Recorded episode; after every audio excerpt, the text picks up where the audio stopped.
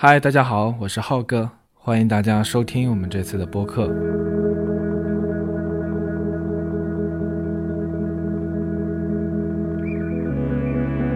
那在今天的播客开始之前，我想先回答一个粉丝的提问。他提的这个问题呢，非常有普适性，也很有价值。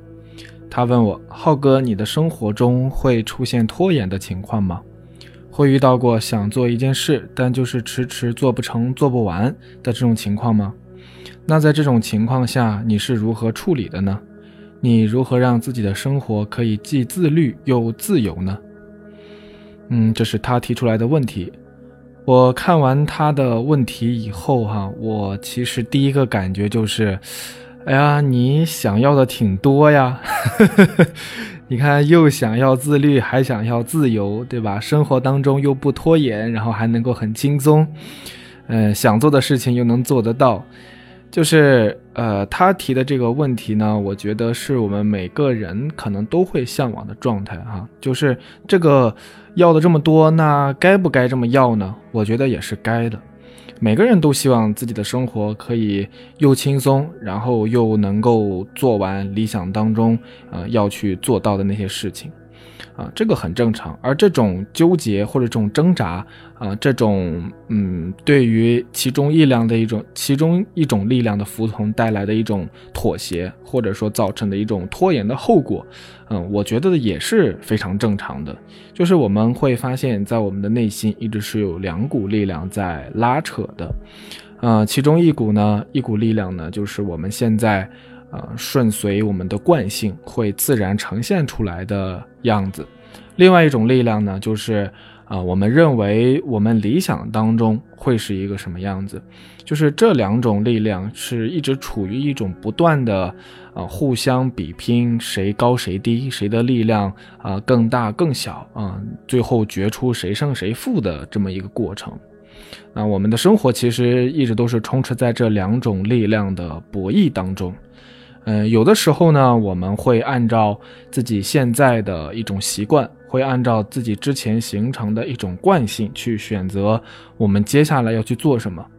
嗯，然后另外的时候呢，我们会有另外一种力量，就是会追随和顺从我们自己认为我们要成为一个什么样的人，会为了实现一个理想的目标与预期而去奋斗啊，而去行动。嗯，所以这两种力量实际上一直处在一种相互博弈的一种状态里。呃，那么这个粉丝提出的这个问题哈，我为什么说它啊很有价值呢？同时它也很有典型性，就是在心理学的领域里面，它。提出的这个问题也一直是一个非常重要的呃研究和探讨的一个方向。那么我们为什么会有这种挣扎？为什么会在呃拖延与不拖延，会在想做的事与该做的事这两者之间有一些呃纠缠和有一些这个焦虑呢？就是心理学给到的一个答案，就是提出了三个我的理论啊，就是我们每个人都有自我、本我和超我所组成。那这之间的一个矛盾，都是来源于这其中他们三个我互相没有办法很好的协调啊，没有办法很好的彼此配合所带来的。呃，才会引起这种冲突，或者说这样的一种呃纠结和这样的一种焦虑。那拖延呢，还不能好好的拖延哈，非得拖延之后还要再去为自己的作为感觉到羞愧或者是不应该。那这么去做呢，按照计划去做呢，呃，因为心里面又有另外一个声音，觉得有所不甘啊，觉得还不痛不快的。所以这些的矛盾和冲突都是来源于这三个我之间的，他们互相配合出了一些问题，或者他们之之间有一些矛盾。那么这三个我是指什么呢？我们简单来理解的话，哈，呃，本我就是可以说是受到原始欲望支配的啊，我们的内心的一个面相。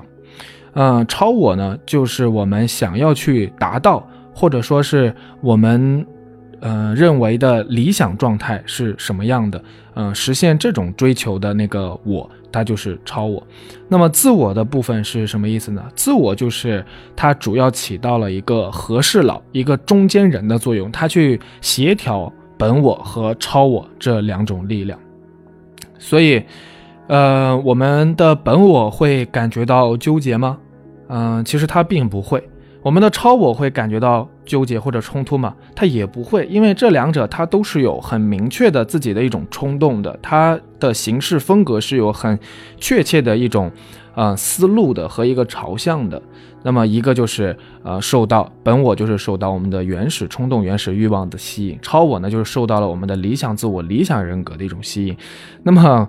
在这其中最难做的、最难办的人是这个。啊，自我的部分，因为它在中间起到一个协调和调停的作用。我们都是生活在一个现实世界当中的，那在现实世界的规则里面，在我们的日常生活的呃法则规则里呢，我们既不可能全部时候都做到符合超我的要求，也不可能，也更不应该在任何时刻都只是遵循本我的他的一个需求。那么自我呢，就是站在现实的角度，负责调停这两者之间的关系和他们对于现状的一个判断。所以真正痛苦的，或者说产产生这种焦虑纠结的，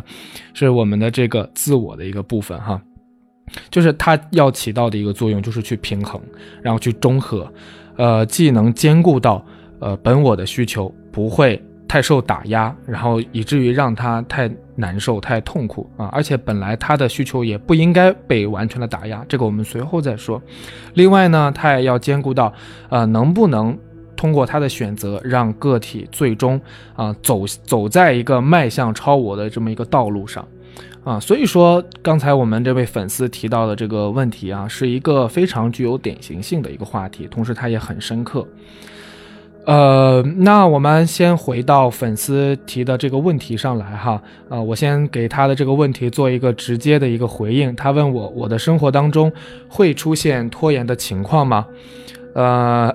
我想很利落的给他回答一个会的，呃，会出现拖延的情况。嗯，在这个问题上呢，我觉得，呃，每个人都会或多或少的呃出现这种情况，就是人有自己的计划，这很正常。人完不成计划，这个更正常。我们有自己想做的事情，很正常。然后有想做的事情没有做到，这也非常非常的正常。啊，当然，我觉得这个世界上肯定是存在着一些狠人。呃，那些狠人真的，我我也发自内心的敬佩他们。他们可以非常高效、非常负责任的完成自己所有的目标和所有的想法。就比方说，我前段时间刚看到一本书，书的名字叫做《奇特的一生》。这本书呢，描写了一位叫做刘比歇夫的俄罗斯科研工作者。嗯，然后他有一套自己的非常严谨、非常精确的去规划。记录自己生活的一套方式啊，一种方法。那么他的这种计划和规划精确到了什么程度呢？他在每年一开始的时候就会做一个详尽的和精确的自己今年一年的时间分配与计划。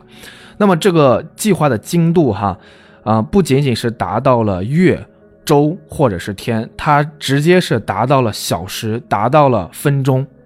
就是他在一年开头的时候就会计划好自己今年这一年的时间里拿多少小时多少分钟去来做，比方说去来做他的科研工作啊，做他的科研工作的哪一部分，然后他留多少时间，嗯，给到自己的休闲娱乐啊，只只是用呃多长。多长多长的时间来去呃看个电影啊，放松一下，散个步，它都有明确的一个规定。然后十几年、几十年的如一日的去坚持和执行这样的一种习惯，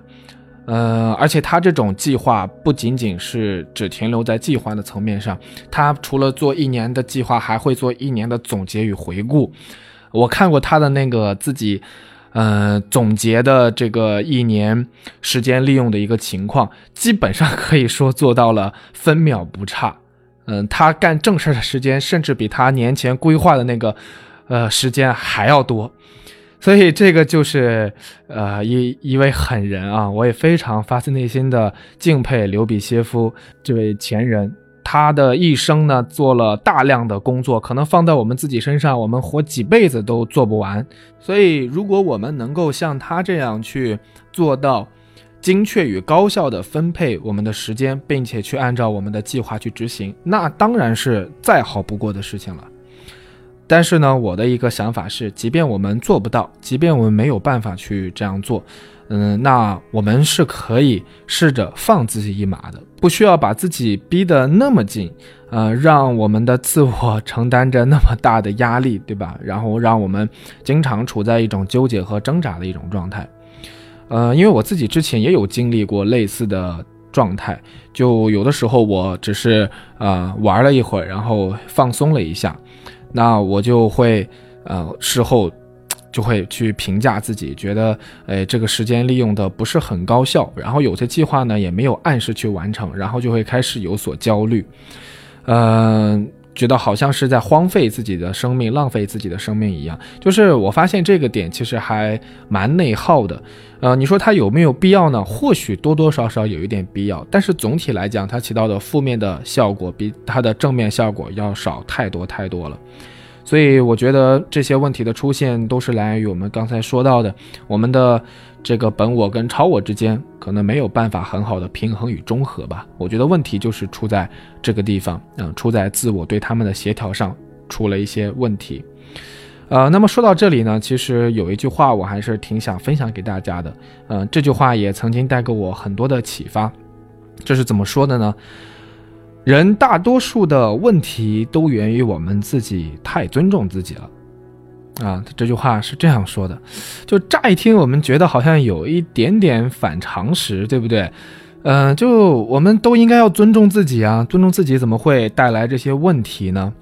嗯，我们可能会有这样的一个疑虑和这样的一个困惑。那其实我们仔细推敲一下这句话，我们会发现，嗯，这背后其实还是有很多的很多的道道呢。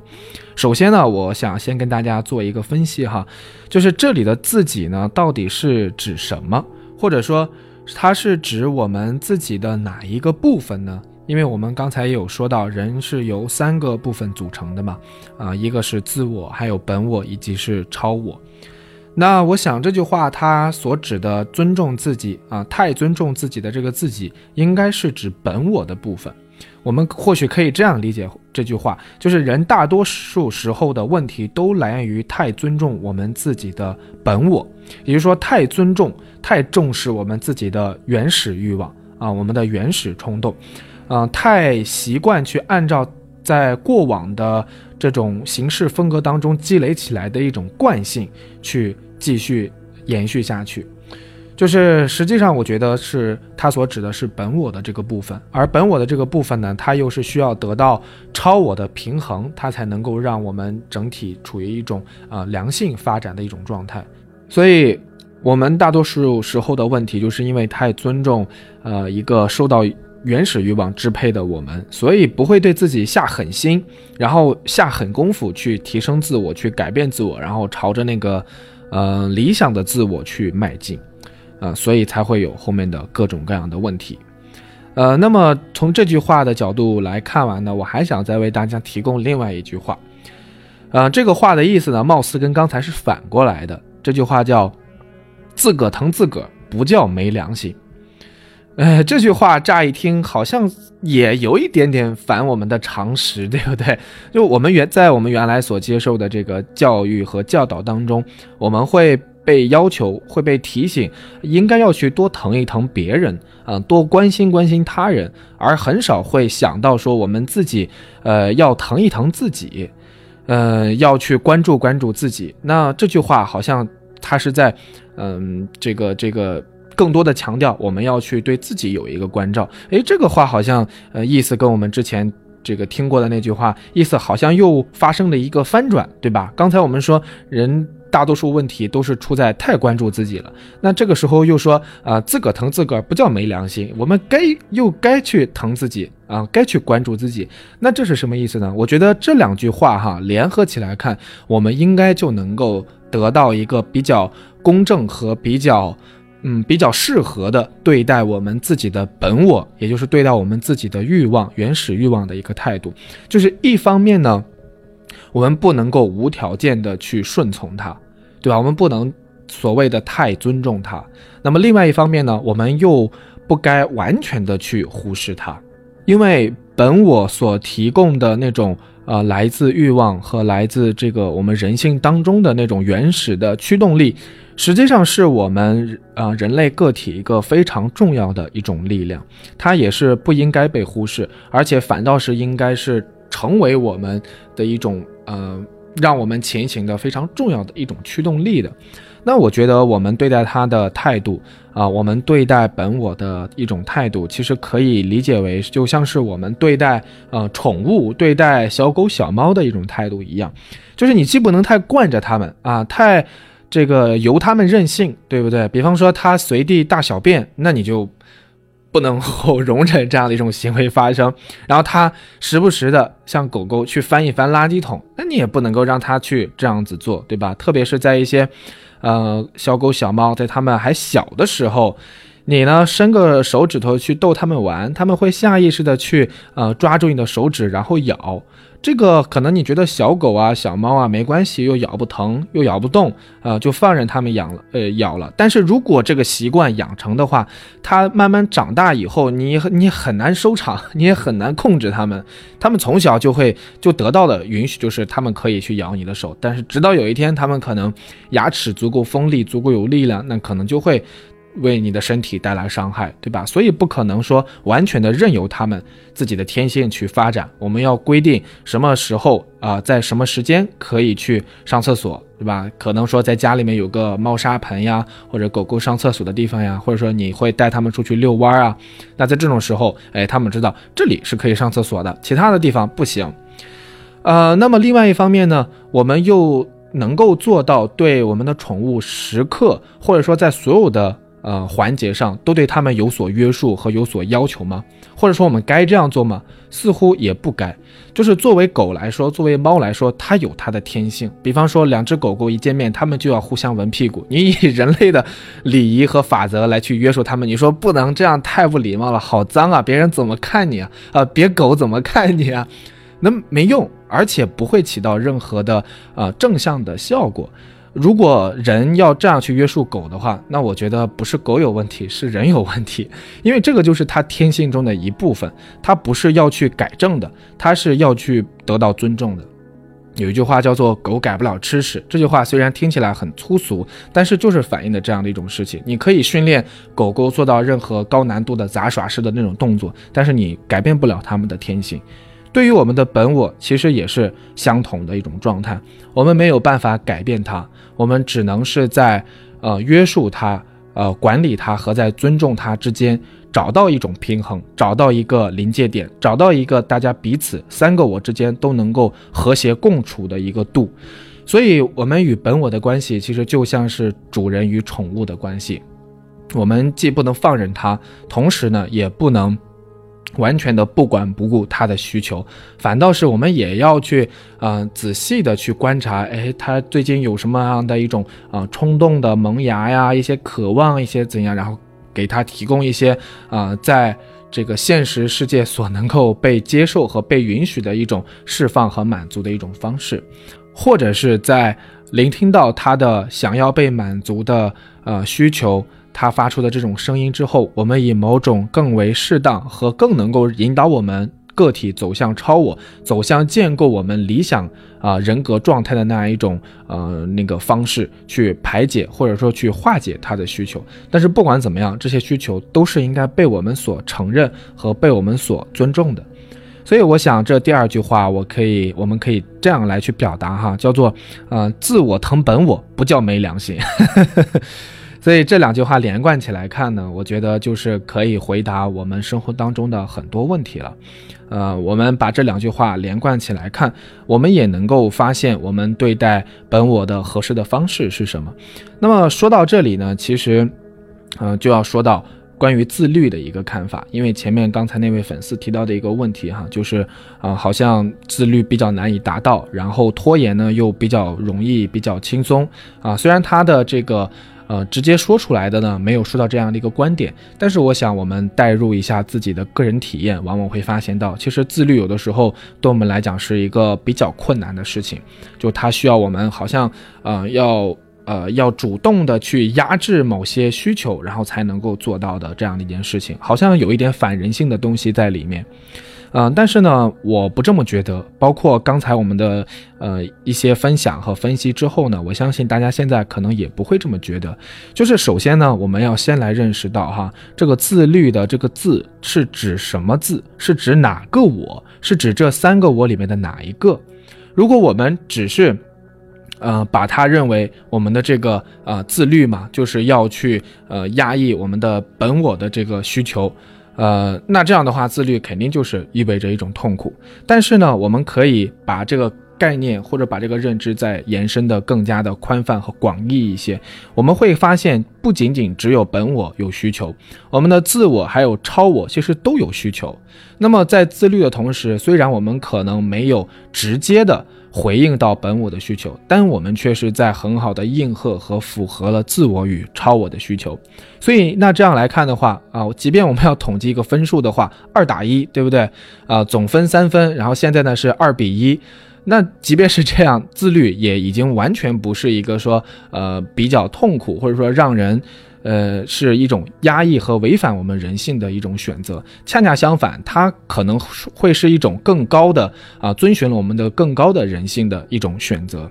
所以从这个角度来看，自律它就不是一件很难做的事情，它反倒是应该是一件很开心的事情，甚至是很轻松的事情。而同时，只有在这个意义上讲，自律才等于自由。就是我们这时候体会到的自由，并不是本我层面的自由，而是超我层面的自由，而是我们实现了，我们呃达成了我们对于理想自我的一种追求和一种期待以后所能够感受到的那种自由。那我想也呃提醒大家有一个关注，那这两种自由，本我的自由和超我的自由，哪一种更大呢？其实毫无疑问，我们所能够体验到的最大的、最丰盛的自由，就是我们的理想人格实现之后的一种自由。那种自由是呃接近于完美和完善的一种自由。那在这之后呢，我想。嗯，我们每个人可能都会对于呃拖延有了一些不一样的一种认知。其实，如何真正的解决拖延的问题呢？我觉得这个事情，呃，在我看来哈，呃，外人、他人能对我们自己做的事情是非常非常有限的。可能我觉得只是说。别人只能跟你讲啊，那这背后的道道是什么？这背后的呃观点是什么啊？我们可以对此有怎样的认知？就像我现在跟大家所分享的一样。但是在这些东西讲完之后，谁可以决定你做还是不做呢？说到底，其实还是仍然只有你自己。呃，无论你选择做还是选择不做，你选择拖延还是选择积极的去完成，啊，无论你选择是呃自律还是不自律，没有任何其他人可以帮助你去做这样的选择。也就是说，这个动力只能由你自己来找到。但是我们可以在那之前先试图去分析，先试图去清晰，啊，支持你做的。部分是哪一个部分？不支持你做的部分是哪一个部分？在这之后，选择是完完全全的属于你的。那我其实是很不喜欢呃打鸡血的那种方式的。我觉得那种方式其实不会长久，而且呢，它有。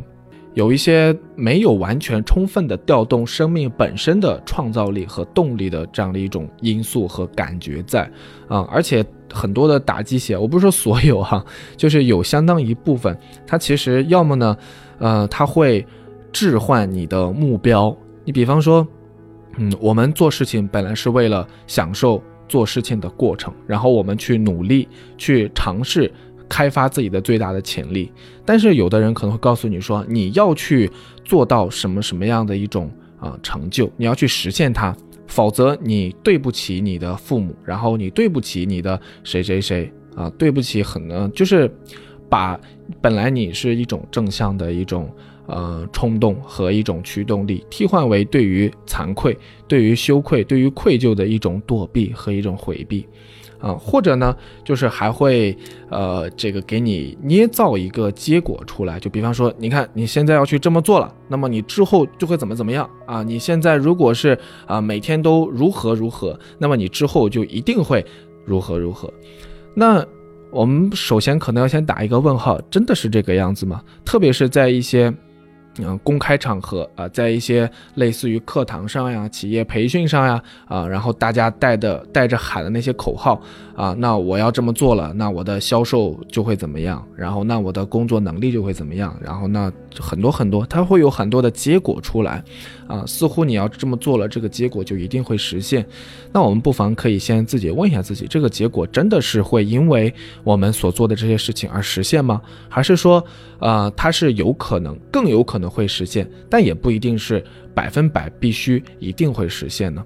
所以，如果不是这个样子的话，那我们或许也就是被一个呃捏造的一种必然性的一个结果所影响、所障碍了。这个呢，本身也没有什么坏处。如果它真的最后实现了的话，但是假设如果没有实现，那我们可能就会有一种上当受骗的一种感觉啊。而在这个过程呃结束以后。结果无论实现了还是没有实现，其实我们都会重新再一次站到了一个选择的边缘。我们会发现，我们的人生似乎还是没有什么驱动力，因为我们原来的驱动都是依靠结果来去驱动的，呃，是有一个结果在前面等着，所以我所做的一切都是为了要那个结果，啊，而那个结果呢是时段性的，它消失了。它结束了，那我们人生很很可能会再次来临到一个，呃，选择自律还是自由的这样的一个冲突矛盾的问题上，所以我认为它都不解决根本问题哈，根本问题就是我们要发现我们的内心是由哪些部分组成的，我们来回拉扯的一个呃原因到底是什么，以及说这个说的就比较。比较哲学一点哈，就是我们人生的终极意义和终极目的是什么？是为了一个结果呢，还是为了过程当中的体验？所以这些，嗯，看似是一件小事啊，看似是一个局部的和具体的一个问题，但是呢，我觉得我们是可以把它。啊，延伸到或者说是层层剖析、剖开以后，我们会发现它背后的更加严肃和更加接近于本质的那样的一个面相。所以也非常感谢这位粉丝提出来的这样的一个问题哈，我们就就这个问题做了一些延伸。那么这个问题其实也跟呃我们今天想要跟大家聊一聊的事情也呃有一些关联，因为我今天本来是。呃，想跟大家分享一下我自己的生活，还有生活当中的一些体悟和感受的。刚才呢有说到一个观点，就是生命到底是在于追求一个结果，还是在于，呃，享受过程当中的一个体验嘛？那这这个感受呢，这个感触呢，在我原来的，呃一些经历当中呢是比较有啊比较有体会的。呃，我我先跟大家分享一下我的这个。呃，这个家庭故事和家族渊源哈，然后方便大家去理解我接下来跟大家分享的这个呃这些小故事。呃，我姥爷，我姥爷呢在年轻的时候他是呃这个种过果园，然后种过菜园，就是他是一个非常资深的农民。嗯，在在我老家的。那个就是村村庄附近，然后承包过几百棵的果树啊，还有呃种过一两个大棚这个样子。然后我在我姥爷身上呢，其实一直有感受到，就是他对于这个呃农耕，对于这个种植，他不光光是出于呃糊口养家糊口的一个需要。嗯，不光是说是种出来菜以后要卖钱，然后要去贴补家用，不是不光是因为是这个因素和这个原因，我能够感受到，在我姥爷身上，就是他有一种发自内心的对于土地的热爱，然后发自内心的对于呃生长着的植物的一种热爱的，所以他现在已经啊，当然早就不以这个呃种地为生了。啊，他现在已经岁数也大了，但是呢，他仍然在自家的这个小院里面在种着，呃，半亩一亩的菜地。那我觉得，我每次回到回到我姥爷家的时候，看他种菜，然后看他，呃，种出来的菜的那种长势，我都觉得是一个非常滋养我的一个过程，我都会非常享受其中。因为你能看到一位老人，或者说我们称呼他啊一个普普通通的人啊，一个人类的一份子，在去对待另外一些生命的时候的那样的一种投入和那样的一种喜爱，我我真的是无数次被他的这种状态所打动，甚至是所折服、所征服。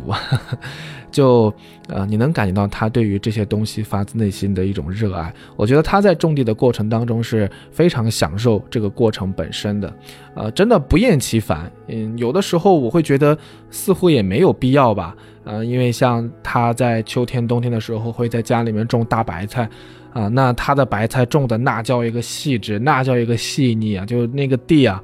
就是被他养的，我觉得都能伸手一攥，都能攥出油来。他往里面就是加那种有机肥呀，啊，然后还有这个豆饼啊，我不知道大家了不了解豆饼哈，就是，呃，大豆，然后再呃，就是榨成那个呃粉碎成那个粉末啊。本来呢，它是一个在炼大豆油之后的一个。呃，相当于说剩余的一种渣子的一个成分啊，就是它里面的油油类物质已经被提炼出来，被提取出来了。那么剩下的就是这个豆渣，啊，豆渣呢再压成这种豆饼啊，或者是不压，直接就是豆渣，把它放到地里面啊，埋到地里面，它是可以起到一个有机肥的一个作用的。因为大家知道，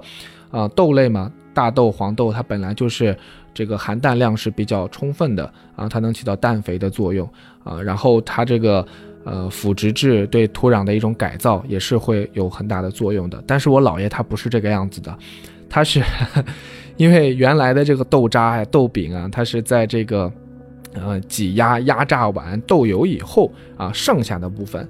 但是它的这个豆饼呢，它的这个豆渣呢，就是直接就是把大豆送到这个呃磨坊啊，就是打碎打碎成渣的那个机器里面以后，然后直接拿出来，它没有提炼油的这一部分，它是直接把整整颗整颗的豆子就相当于打碎了以后埋到地里面，那大家可想而知，它这个肥料的这个作用是有多么的大了，它就是这样，然后去啊上到地里面。呃，埋到地里面，呃，然后再在上面种白菜。那种的那个白菜呢，也是我描述一下哈，就差不多直径可能得有个五十公分左右的这个样子，或许还要大。就是它那个叶子完全伸展出来以后哈，我觉得至少得有五十公分。哎呀，然后那个绿色呀，那个，哎。水灵灵的那种感觉啊，一看就是非常的养眼，就是，呃，太喜人了，那个太可爱了，这样的一种感觉，呃，然后他也是每天，他说他最最喜欢的事情啊，就是每天早上起来以后，然后去他的这个小菜园里面去转一圈，然后看看这个菜的它的长势们怎么样，然后他还需要再做什么样的工作啊，该浇水浇水，然后该施肥该除虫就除虫，就是。等等，这样，所以对我姥爷来说，种地是一件非常让他享受的事情啊。他甚至也不在乎说自己能吃到多少，一般情况他种出来的都是他吃不完的，然后他就会给他的儿女们分一分啊，给我们家呀，然后给我的舅舅们呀，啊，去呃每家都分到一些，所以我们每每年每家都会有吃不完的白菜啊、大葱啊、嗯大蒜呀，然后这些，我我记得他他有一年哈。在自己家院子里面，我们院院子也不是很大，我估计也就是个，呃一两百平或者是两三百平的样子。然后呢，他在院子里搭了一个架子，呃，种了葫芦。那一年呢，他那个葫芦藤上啊结了有两百多个葫芦，哇，真的是非常的吓人啊！当然不止一颗，呃，有具体有几颗我忘了，但是总共长出了两百多个葫芦，那根本就吃不完。啊，它为什么它这个这么长这么多呢？一方面是它给的这个养分，然后这个土壤好，然后另外一方面，我姥爷也是非常非常的细心。他到后来哈，他给每一个葫芦呢都做了一个小托，就是这个托呢托住葫芦的底部，然后上面呢，呃，就是固定在这个架子上，就是相当于说是帮葫芦承重用的，呃，就是葫芦可以放心的长。啊，它不会因为自己的重量太大，然后把这个藤给压断，呃，所以就没有完全没有后顾之忧，就是可劲儿长就行了。然后他就是给每个葫芦都做了这样的托，让它在托上面这么长，我觉得真的是太有，呃。天才之举，简直是，而且没有一般的，就是一般人的细心和耐心，我觉得，嗯，真的是做不到这样的一种程度啊。然后那那那一年他又做了两百多个葫芦，后来我们一大家人根本就吃不完，他还到集上自己去卖，啊，然后呢，他还养了鸡，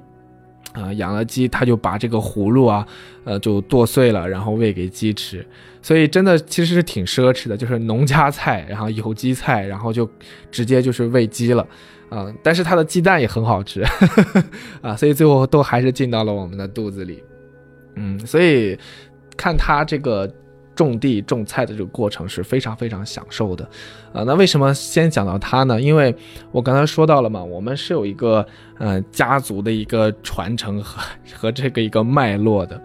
我姥爷是这样的人，然后我的舅舅们啊，还有包括我的妈妈，然后都是这样的人。呃，我舅舅他们呢，都是在家里面每年都会养花，然后他们都会非常积极的交流他们自己种花的心得，然后养出一盆开的正好的花啊，他们就会互相馈赠。哎，你看我这盆海棠开了，你拿去吧，给你看啊，我家里还有好几盆呢，都是我自己呃这个养出来的啊。他们都是会有这样的一种习惯和这样的一种生活的乐趣和爱好，包括我妈在内啊，我们家的阳台啊，就是常年都是满着的，就是各种各样的花。啊，各种各样的，呃，植物啊，啊，各种品种啊，类型啊，反正应有尽有。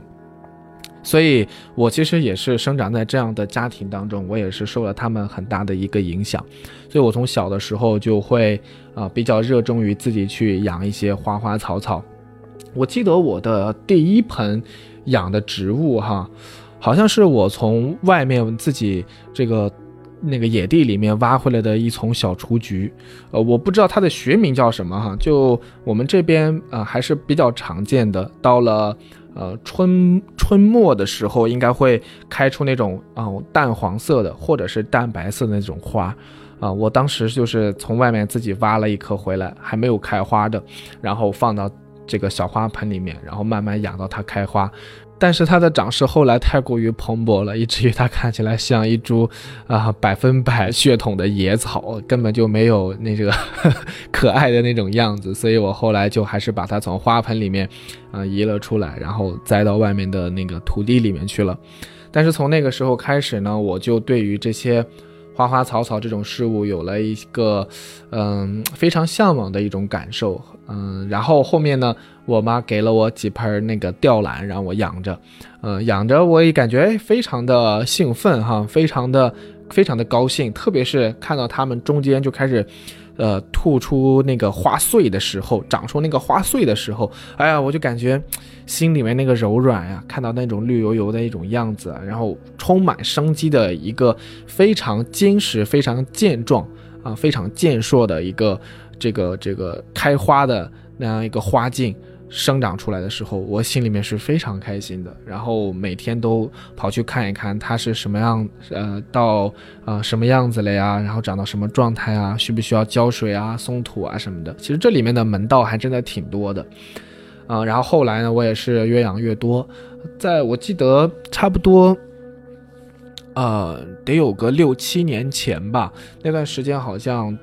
全国都比较风靡养这种多肉类的植物，就是那种呃叶片厚厚的，然后看起来非常的可爱、非常萌的那样的一些植物啊，把它叫做统称为多肉类的植物的。但实际上它不是一个呃植物学当中的一个科属划分的一个名词哈，它是人们的一种俗称。然后当时呢，我就养了一些呃多肉，呃最开始养这个多肉的时候哈，我。因为我之前养过像吊兰呀，还有路边的这个小野花呀，这些植物，啊，然后我会按照它们的习性去，呃，仔细去照料我的多肉，呃，然后没过多久呢，我就发现我的多肉的状态啊都不太好，就是它们就是那个叶片上，还有那个主干上就开始发黑。呃，然后就感觉就不太对劲的样子，甚至那个花盆上面时不时还飞过来一些小飞虫，啊，好像有什么东西腐烂的样子，啊，当然最后的结果就是它腐烂了，然后我很伤心，我不知道为什么，因为我是确实很细心、很耐心的去照料它们的，啊，就是经常的去浇浇水呀，啊，啊然后帮他们去晒晒太阳啊，然后晒完太阳晒完这一面还要再晒晒另一面，就是这个样子。然后后来我去查了一些资料，我发现，就是多肉它不能这么养，就是多肉它不能像对待其他植物那样去养。比方其他植物，特别是到夏天的时候啊，每过个一两天、两三天，你都可能要浇一次水，因为它这个蒸发的太快了。然后我对多肉也是这样去浇水的，也是这样去养的。但是多肉它为什么叫做多肉呢？它有那种，因为它有那种很厚的叶片，对吧？那个很厚的叶片，在它的生物演化里面，它起到什么作用呢？它就是起到一个储存水分的一个作用。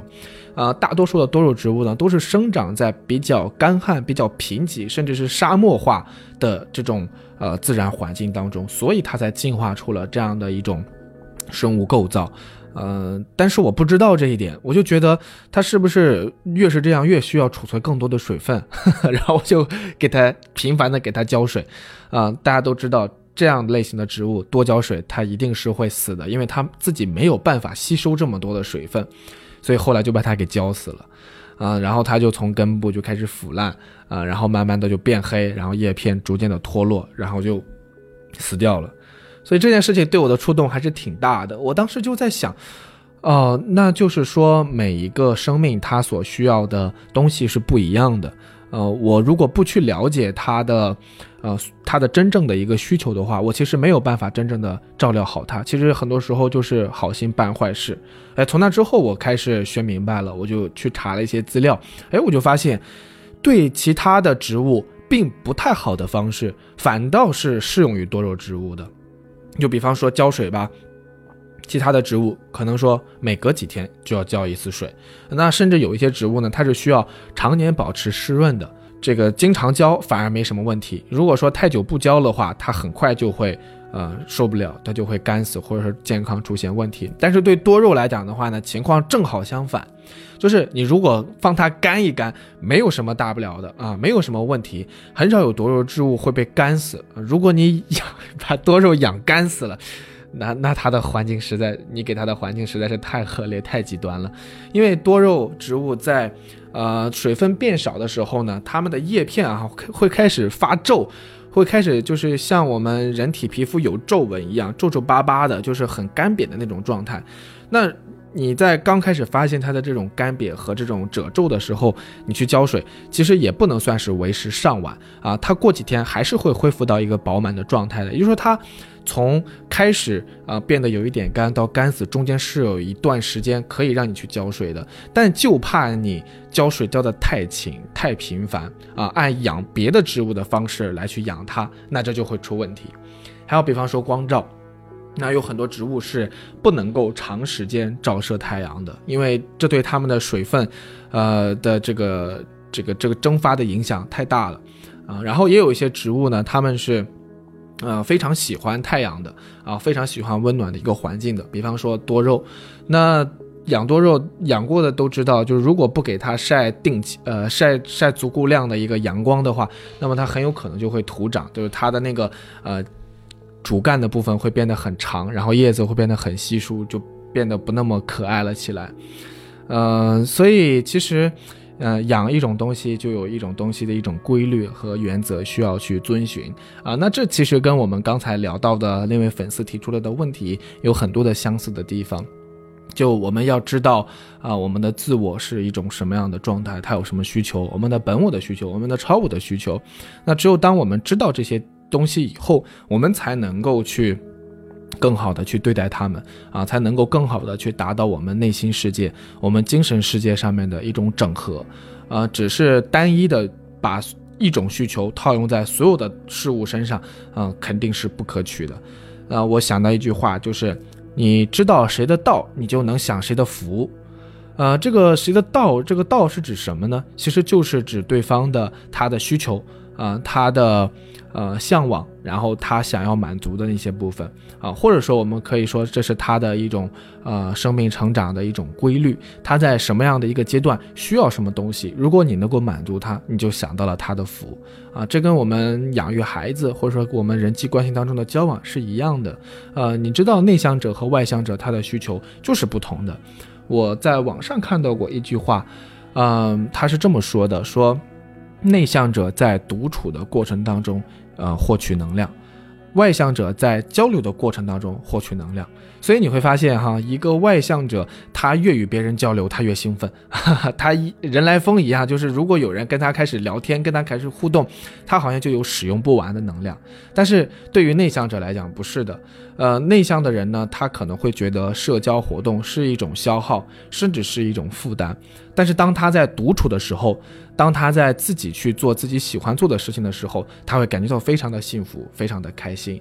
呃，当然，我们每个人并不都是绝对的外向者和绝对的内向者，但是我们都有呃一定的侧重，或者说在我们每个人身上，我们都占有了呃外向和内向的一定的成分和比例。你如果能够清晰的啊发现和判断自己和对方和其他人的在这方面的一种需求的话，那么呃无论我们自己与自己相处的时候，还是自己与别人相处的时候，都会更加的舒服。啊，会让对方更加舒服，同时也是会让自己更加舒服。所以这个就是我养育多肉 领悟到的一个小道理啊，一个小感悟。那么另外还有一个事情呢，也很想跟大家分享，就是我发现我在照顾多肉啊，然后我在养育这个花花草草的时候，经常会。让事情变得很棘手的一个原因，就是在于我对他们的关注和关照太多了，就像是我刚才举的那个例子一样啊。最开始养多的时候，很频繁的给他们浇水啊，然后很频繁的给他们换动位置啊，生怕他们晒着，生怕他们渴着。结果最后发现，呃，人家根本就不需要你这么细心的。这么精微的一种关照，反倒是放在那里啊，想起来的时候浇一点水啊，然后一直给它一个稳定的生长环境，对它是最好的。那在后来的时候呢，我还种过一次南瓜，对，在啊我们家门口种过一株南瓜，呃，当时呢。就是前面刚好有也一些围栏，我就觉得，呃，反正也是空在那里啊，不如试一试种一点这种爬藤类的植物，到时候还能吃个瓜。然后种下去以后呢，我那段时间真的就是每天都看呀，每天都看，然后每天都在想怎么样可以让它长得更好。呃，按理说呢，作为一个种植者来讲的话，这样想似乎没错。但是我后来想一想，我做了太多的事情啊，我为他做了。本来并不需要我去做的事情，比方说，我平时就是浇浇水啊，施施肥啊，啊，松个土啊，除个虫啊就可以了。但是我那个时候，我太希望它就长好了，我太希望它能够长得健硕，结出很棒很大的瓜出来。所以呢，我甚至都在研究哈，它这个藤呢该怎么爬。它应该往哪个方向绕？它应该绕到哪个杆子上去？哎，这一针儿它还没有够到那个藤那个栏杆上，哎，我要把它绑上去啊！然后我要把它那个伸出来的那个触手那个须须啊绕到上面去，哎，你看这样就固定住了吧？就是做了很多这样的一个事情。然后它那个瓜长出来以后，我在想。呃，这个长的方向不对，它晒不到更多的太阳，这个瓜就不一定会甜。哎，然后我就摆弄来摆弄去，然后给它研究一个合适的这个朝向啊。然后这个瓜，哎，它长着长着会不会太重了呀？它的自己的这个藤条的这个能不能支撑得住啊？啊，那我需要给它做一点什么配合啊？哎，我也学我姥爷吧，把拿绳子把它给挂起来，怎么样的？结果就是这样，太频繁的去搞它，一搞二搞，最后这个瓜直接就在它的那个呃瓜地上就断掉了。然后当时我听到那一声脆响的时候，我真的就是感觉我的心在滴血，因为这个瓜，这个瓜藤它就结出了这么一个瓜出来，然后我当时觉得真的两眼一黑。啊，我这怎么会这样？我明明那么关照他，明明那么关心他，对吧？我有样学样也好，或者说是自己这个发明创造也好，有那么多的方式，然后来去帮助他可以长得更好。那为什么最后还是这样的一个结果？哦，我当时真的就很受不了。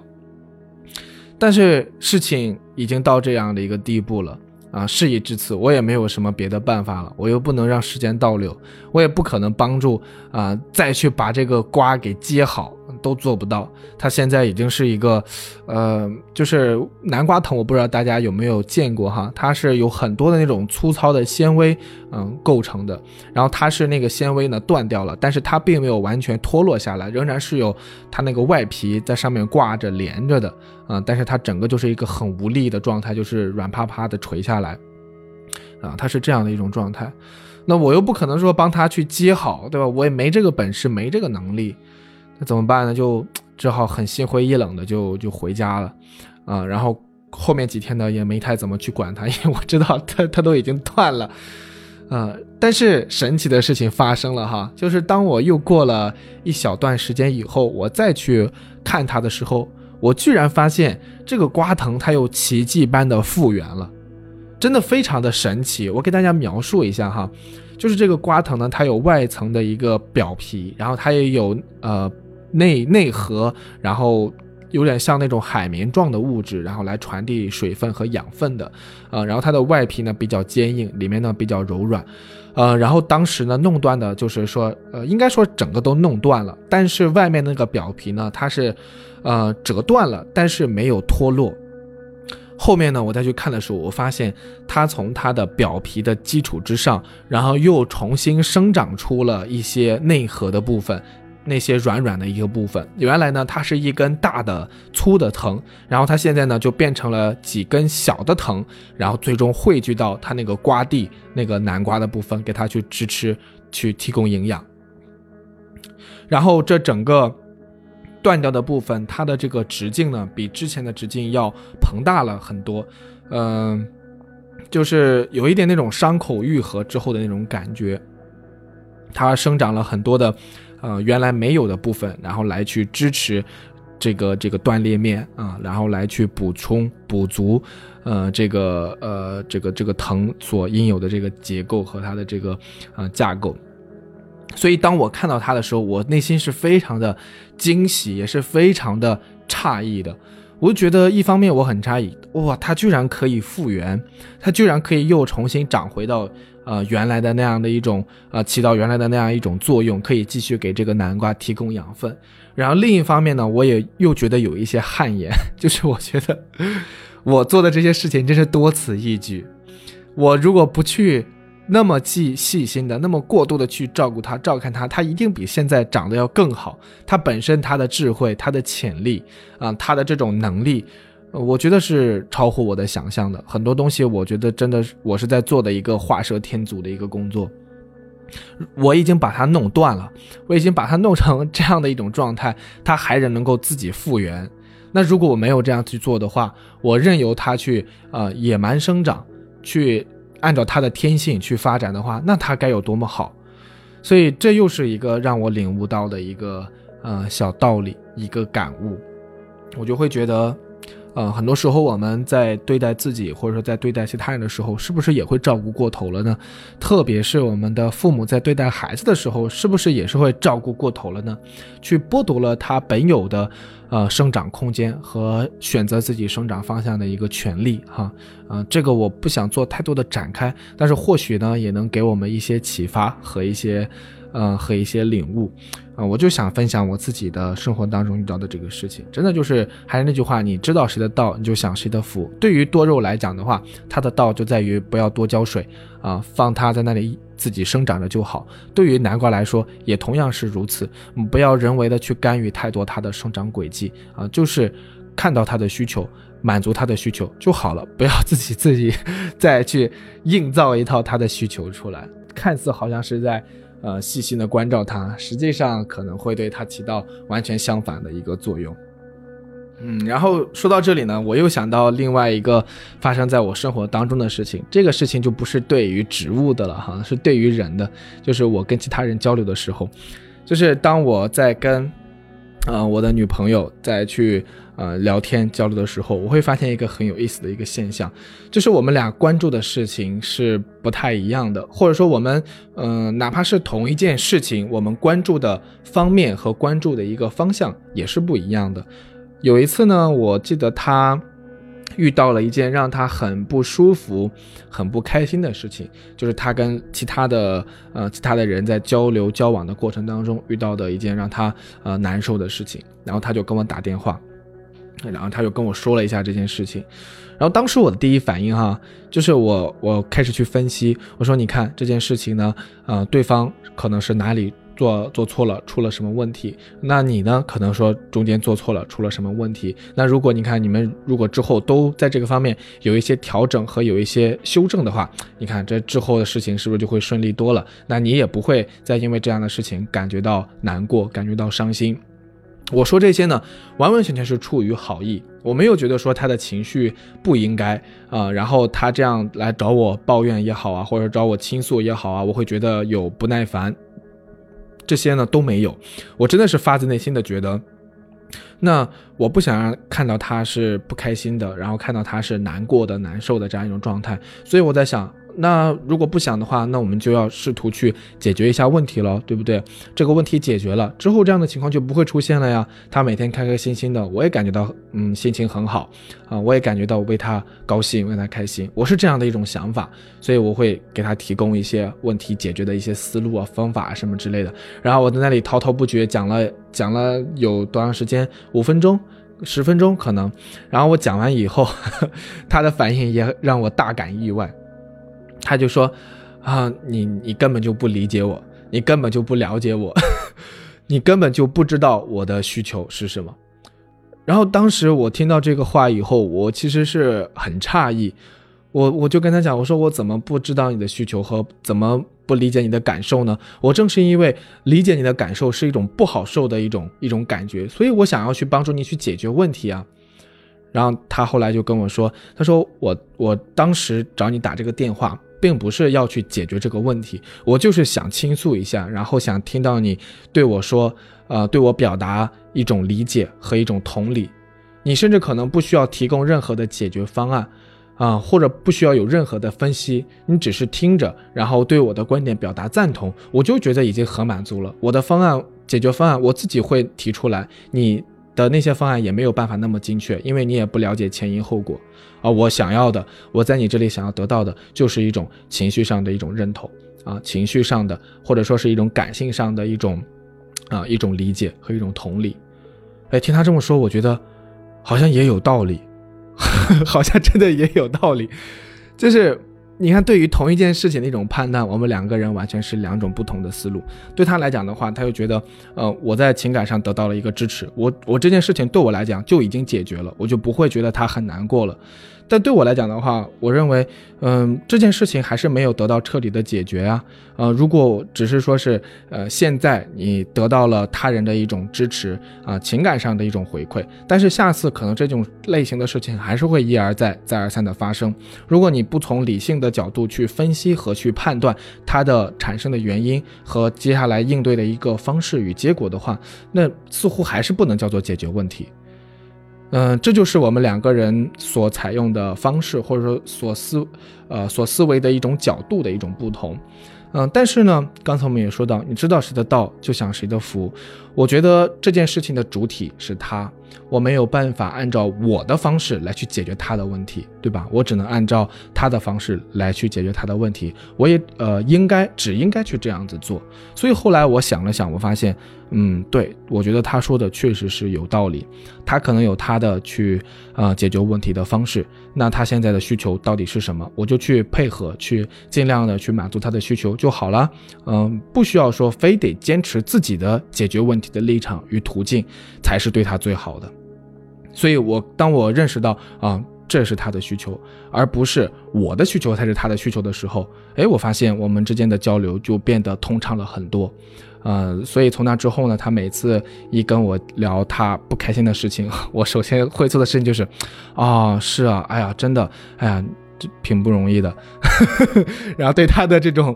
对他的这种。情感和情绪的一种需求，表示一种理解，表示一种同理与尊重啊，而不是说是，呃，哦，你觉得这样事情 不开心是吧？哦，那我们来看看，你看为什么不开心啊？之后可以怎样去做？然后怎么怎么样的，就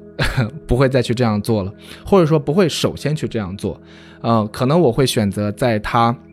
跟我表达完以后，啊，我与他先产生呃共情。然后，并且从情感上对他有呃这种安慰和呃一种支持以后啊，那我觉得如果他还愿意去听，还想要去接受一些呃理性上的一种分析的这个部分的话，哎，那我可能才会开始选择展开啊，那我们来分析一下啊，那我们从理性的角度来看一下之后我们还可以去怎样做，哎，之后。从那个电话之后哈，我们的这样的一种交流的这种冲突就少了很多啊，就少了很多。因为那次还是带给我蛮大的一个启发的，就是我觉得每个人的需求是不同的，每个人在不同时候的需求是不同的，每个人在不同的时候对待同一件事情或者是不同的事情的一种理解和判断也都是不同的。